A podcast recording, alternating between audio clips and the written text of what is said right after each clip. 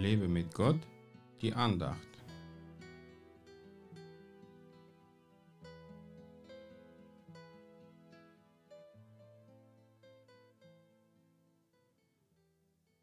Auf all deinen Wegen erkenne nur ihn, dann ebnet er selbst deine Pfade.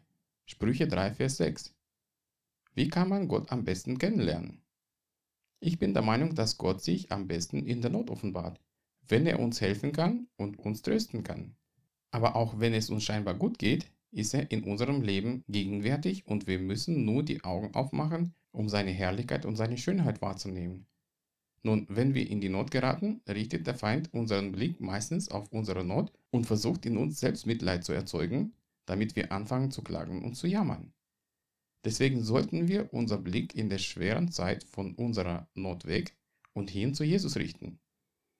Ihn auf allen meinen Wegen zu erkennen bedeutet, ihm zu vertrauen und an seine Allmacht zu glauben, auch wenn vieles unmöglich zu sein scheint.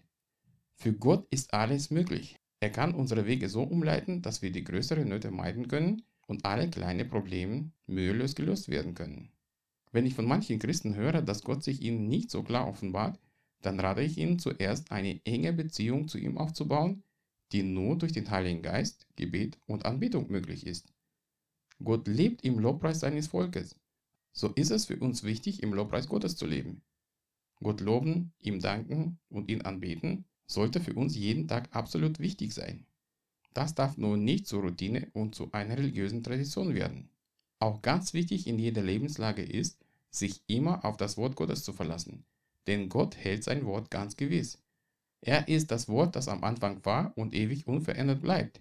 Vertraue ihm alle deine Nöte an und lass dich von seinem Geist trösten und ermutigen, damit dein Leben heute wieder neu beginnen kann. Gott segne dich.